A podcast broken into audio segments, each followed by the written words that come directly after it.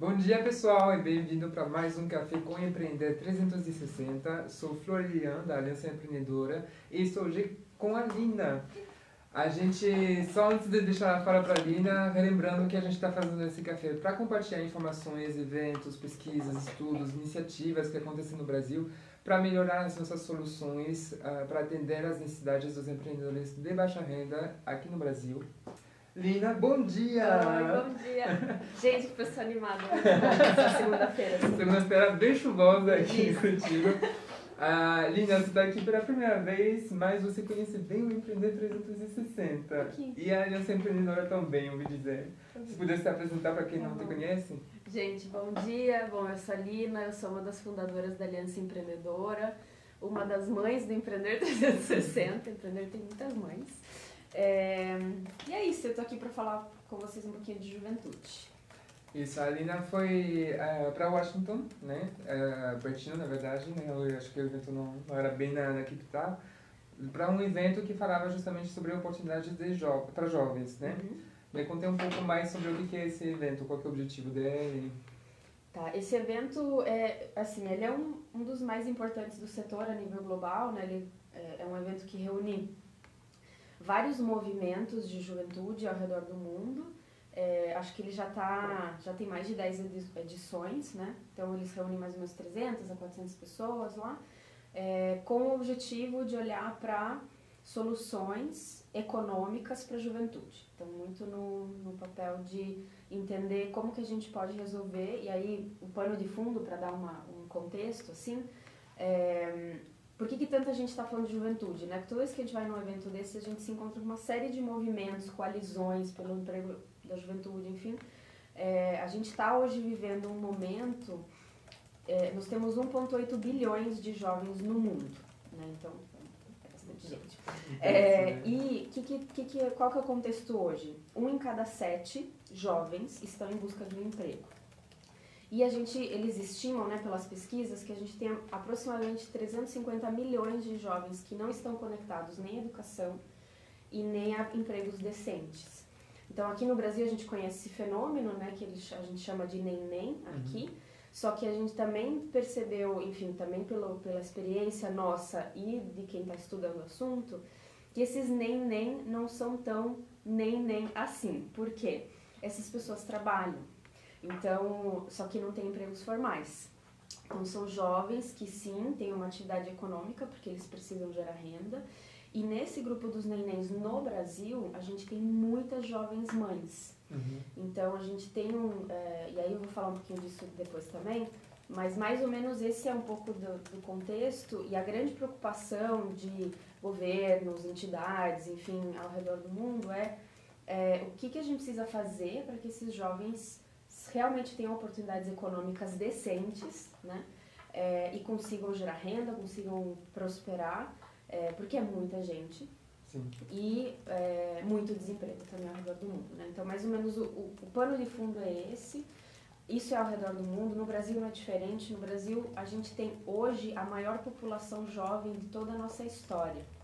Então a gente está vivendo um boom, né, o que chama de bônus demográfico. Hoje a gente tem isso no Brasil, só que essa essa, esse boom demográfico ele vai virar rapidinho. Sim. Então, em pouco tempo, a gente vai ter a população mais envelhecida de toda a história do nosso país também. Então, tem toda uma preocupação de, de contexto de poucos anos, 20, 30 anos, uhum. assim, é, para preparar esse jovem, para ter esse jovem estar realmente inserido na economia de forma, é, de uma forma adequada, né? Enfim. Então, esse é o grande plano de fundo e todas essas questões foram discutidas lá, pesquisas, enfim, painéis e tal. Foi bem interessante, né? Sim. E daí, como você falou, né, a diferença com outros eventos que a gente vem falando, que ali também eles abrem a porta do emprego, né? Não é só o empreendedorismo Exato. é uma solução econômica uhum, para esses jovens, uhum. mas o, falam bastante de emprego também. Sim. Sendo que os jovens, a, das crises econômicas, geralmente é a população, uma população bem vulnerável, porque justamente a entrada no mercado é mais complicada, né? Exato. E então, o que, que foi de mais de, de relevante e marcante para você nesse evento? Então, eu listei três pontos assim que, que chamaram bastante atenção. A gente até lançou um artigo no Empreender, depois se vocês quiserem conferir. Mas três coisas me chamaram muito atenção. Primeiro, é, os painéis que foram muito bons lá foram os que tinham os jovens como né, os protagonistas Uhum. da história e não só os especialistas falando do que eles achavam das suas teorias, né? Então, o primeiro é isso. é, tem vários projetos que, que estão trazendo o jovem para o centro da solução. Então, é, quando vão desenhar um programa, por exemplo, quem desenha o programa são os próprios jovens. Então, quem determina quais vão ser as estratégias, quem determina como que vai ser feita, a metodologia, que tipo de parcerias vão ser feitas, tudo são os jovens. Então, já tem programas que estão pensando nisso e realmente faz muito mais sentido, que é a coisa de colocar o jovem no centro da, da estratégia, né? É, e é uma mudança de olhar, né, que eu vou falar também, mas basicamente a- um dos programas que mais me chamou a atenção foi esse, que realizou uma série de workshops ao redor do mundo com vários jovens para delinear a estratégia do programa. É um programa também que vai para várias cidades do mundo.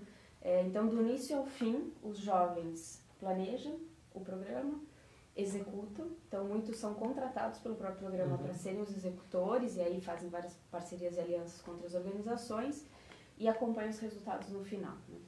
Então, vem já com, né, com, com muito mais, como é que chama? É, é, enfim, propriedade, né, o próprio jovem falando dele mesmo, né, não outras pessoas, é, e muito mais legítimo, essa é a palavra. Então, essa foi a primeira coisa que me chamou a atenção. É, teve disso, teve do outro também, né, vários especialistas falando teorias e com pouca noção de realidade, mas esse é o segundo ponto, é trabalhar com a realidade do público. O que, que acontece? A gente fala de juventude e aí muitas pessoas pensam assim, empreendedorismo jovem. E aí pensam em inovação, startup, Tecnologia. tecnologia, nananã, e beleza, isso é uma realidade. É, mas é uma realidade de uma porcentagem muito pequena desses jovens. Se a gente for pegar o perfil do nosso, e principalmente o nosso jovem brasileiro, a maioria avassaladora do jo dos jovens brasileiros estão em comunidades, numa situação de base da pirâmide, né, de, de econômica, é, não tem acesso, tanto assim, tem acesso sim, celular, estão super conectados, isso com certeza, muito mais inovadores do que a, geração passada, mas, de novo, voltando àquele ponto que eu falei, a gente tem muitas jovens mães, então nós temos muitas mulheres jovens com filhos que acabam saindo da escola para cuidar das crianças, arranjam qualquer tipo de, de atividade econômica que elas possam fazer em De bico, casa, né? bico, enfim, fazem bolo e tal, empreendem. É, e algumas não conseguem nem empreender direito, assim, né? Elas têm que cuidar dos filhos, dependem né, de outras pessoas para ajudar, familiares, mães, avós, enfim.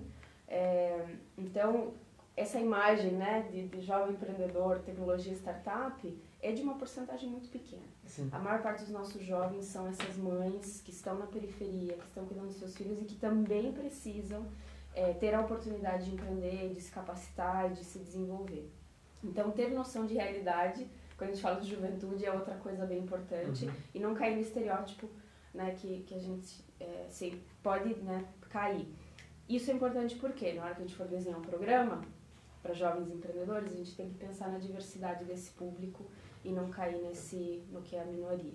E o Sim. terceiro ponto, Não, eu Quer ia só complementar não, que fazer uma conexão com a, o que eu fiz da semana passada, que a gente falou um pouco disso também, Uhum. e de justamente pensando nisso de, por exemplo, ah, se a gente trabalha com mães, a gente tem que considerar a questão do filho. Será que a gente consegue deixar um espaço para cuidar do filho dentro da própria capacitação, que o programa Sim. ele vai se adaptar aos horários também das mães também, então é esse tipo de, de, de é um detalhe, parece um detalhe, mas na verdade é bem Uhum. importante porque isso, É. trata uma, da uma realidade que vem diferente de um jovem, como Total. você falou, que não, não é pai, não é mãe, vai trabalhar com tecnologia, mas aí Uhum. tem um, uma flexibilidade maior de repente. tem todo um contexto de suporte, né? Uhum. Não é a realidade da maioria, com certeza, com certeza. É, e um último ponto também tem um pouco a ver com isso, que é que é um pouco mudar nossa mentalidade também quando a gente pensa no, no jovem, é que assim, eles podem e eles vão liderar essa mudança. Então também é mudar a perspectiva de que o jovem é um problema a ser resolvido, mas sim o jovem é a chave da solução dos seus próprios problemas, né? Vamos combinar que eles são bem inteligentes. É, e já estão dando um jeito de solucionar seus problemas, que a gente precisa empoderar e impulsionar eles, né?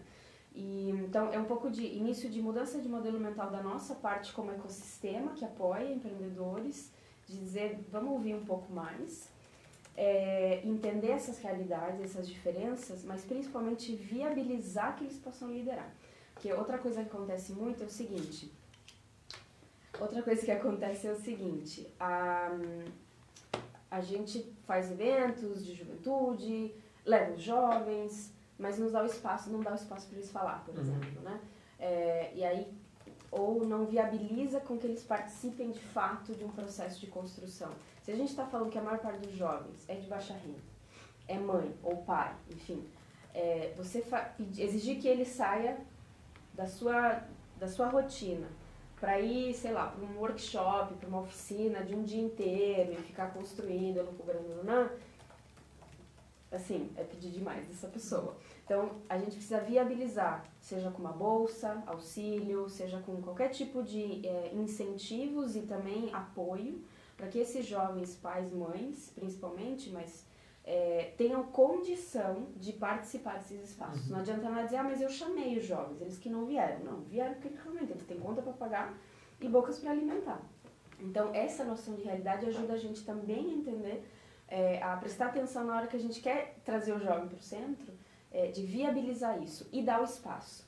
Dar o palco, né, dar o painel, uhum. para que eles toquem, para que eles liderem, para que eles falem. É, nem todos os jovens se sentem empoderados o suficiente para levantar a mão numa plateia de 400 pessoas, então fala, ah, você chama o jovem, mas porra, vai ficar. Muitos vão ficar envergonhados, vão ficar acanhados, com aquele monte de especialista em cabeção. Então, tem que é, propositalmente, né, ou proativamente, colocar o jovem lá no espaço de destaque e dar a voz para eles. Assim. Então, tem que quebrar um pouco a cabeça para justamente repensar as dinâmicas né, entre as pessoas exato, e... Exato. Então, acho, eu diria que foram os três, três pontos que, que me chamaram bastante atenção e que fizeram muito sentido, me deixaram refletindo pra caramba, assim, da atuação da própria aliança, o que, que a gente precisa até quebrar a cabeça mesmo, uhum. né, e, e, passar isso pro, pro ecossistema, né, para quem está querendo trabalhar com juventude, são três premissas super importantes, assim. Uma, uma questão, quando a gente fala de jovens, que é, é uma, uma pergunta um pouco, um pouco polêmica para quem passa dos 30 anos. Qual é a faixa etária? Eles consideram menores de idade também? Consideram. Então, assim, em geral, todos esses movimentos, eles vão de uma faixa de 15 a 29 anos. A grande maioria, tá? 15 a 29 nas estatísticas e tal. Os programas, principalmente os programas de emprego e empreendedorismo, eles esticam até 35 anos né? Esse 15 uhum. a 35 anos. Então varia muito de programa para programa, de política para política, mas a grande maioria é 15 a 29 e os programas que trabalham já em emprego e empreendedorismo vão puxar essa régua aí até os 35, pensando principalmente nessas jovens mães, nesse perfil né, de, de empreendedor que muitas vezes largou a escola e já está com seus 30 anos, mas é isso. Nem o primeiro emprego ele teve ainda, sabe? Uhum. É, só viveu de bico, de trabalho informal, enfim. Então eles puxam essa regra entendendo que é uma realidade. Legal. E uma pergunta mais da sua percepção, assim, a, é um evento, esse evento era internacional, né? Você falou já do que esses problemas acontecem no mundo todo com os jovens. Você trouxe um pouco de, de informações sobre o Brasil. Eu estava bem curioso para saber o Brasil, justamente dentro desse evento, qual que é o espaço que ele tem? Ah, tinha outras organizações brasileiras lá, eles falaram de alguns programas aqui. A gente. É, eu falo porque né, participei de outro evento também na, na mesma região na, algumas semanas atrás e a América Latina parece que o Brasil não, não faz parte, né, quando a gente fala com investidores. Então, eu queria uhum. saber da sua percepção de, desse evento. Sim. Eu acho que tem alguns fatores que fazem que o Brasil não apareça muito. Por um lado, é, o Brasil não é mais considerado um país pobre. Então, na, na, na política internacional, enfim, quando a gente fala de, de projeto social, nananã, o Brasil já ele é considerado um país que está quase dele. desenvolvido, que ele dá conta sozinho. Então, o que a gente vê muito nesses eventos de desenvolvimento e tal é a América Latina é sempre uma concentração grande no Caribe, né, que é a região mais pobre, que, enfim, né, do nosso continente, África, Ásia em peso sempre, e o Brasil acaba ficando mais acanhado. Eu acho que um dos fatores é esse. Uhum. É, mas mesmo assim senti falta, óbvio, né, de ter mais organizações do Brasil. Só tinha uma, mais uma outra organização, fora a Aliança, que é o CEDAPS, que é um dos parceiros desse programa que eu comentei que está vindo para o Brasil, né, que tra trabalha a juventude já no centro da ação. É, e tinha três jovens empreendedores de, apoiados por essa organização. Isso foi bem legal. É, mas fora isso, nada.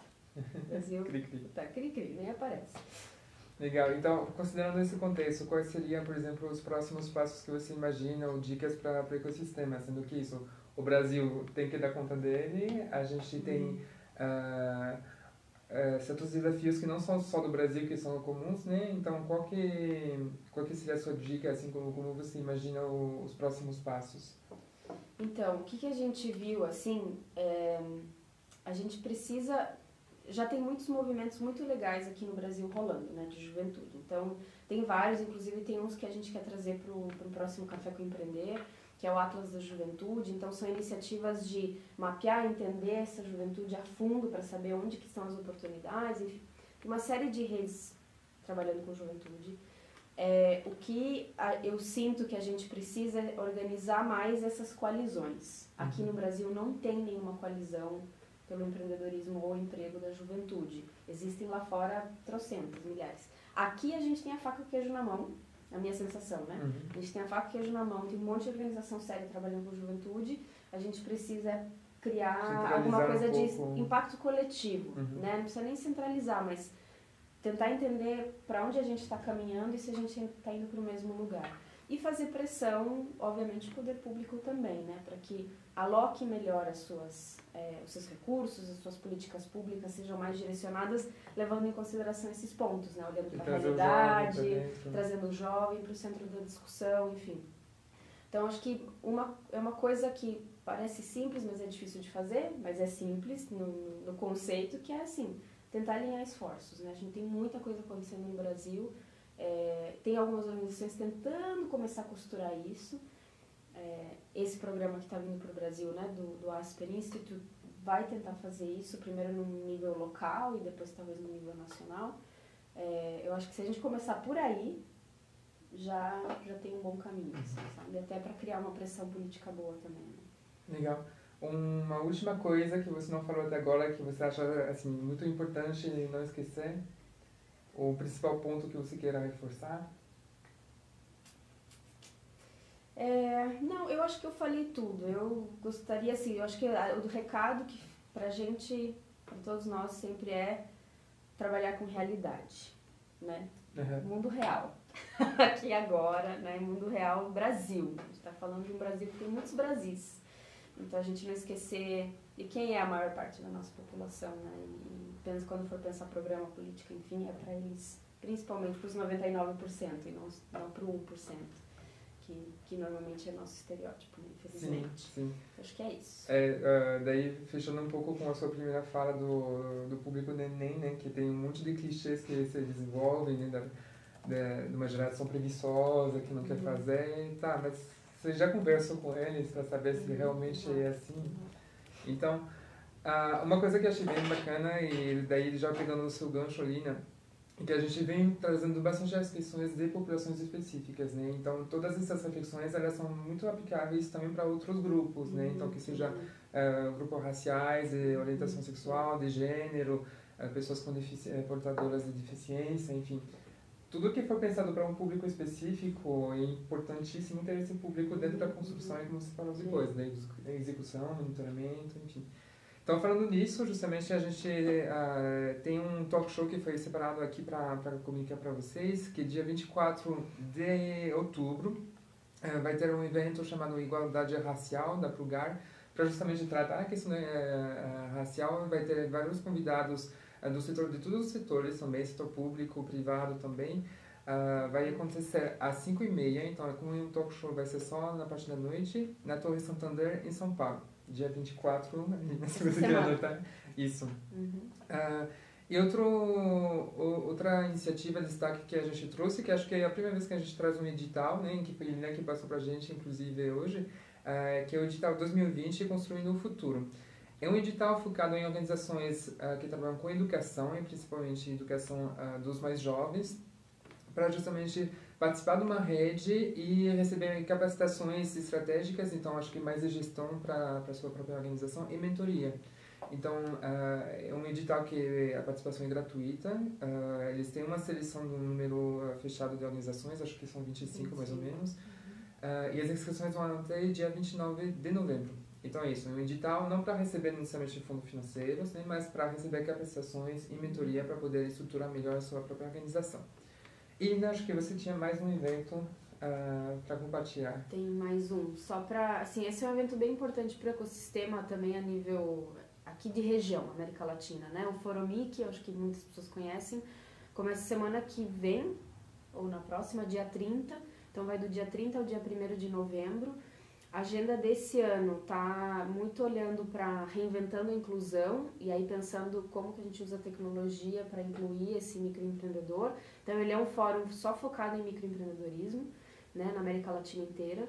É um evento grande, ele vai acontecer em Punta Cana, bem chato, na República Dominicana. É, tá meio em cima, talvez, para alguém se organizar para ir, mas quem sabe se alguém por acaso tá indo para dar uma passadinha ali na República Dominicana semana que vem, vai rolar o Fórum Mic e aí a gente vai postar, né, no, no Empreender certinho Sim. como que faz, qual link acessar e é isso. Isso, e fiquem dentro da rede, porque acho que tem outras organizações brasileiras que vão para lá, né? Sim. né? Então, se vocês querem mais informações também, né, ativem a rede para compartilhar uh, o conhecimento que foi gerado nesse evento. Muito obrigado, Lina. Foi um prazer ter você bem. Imagino que a gente vai te ver ainda mais vezes. isso. É isso aí, pessoal. Muito obrigado, Lina, mais uma vez. Tchau, até semana que vem. Até.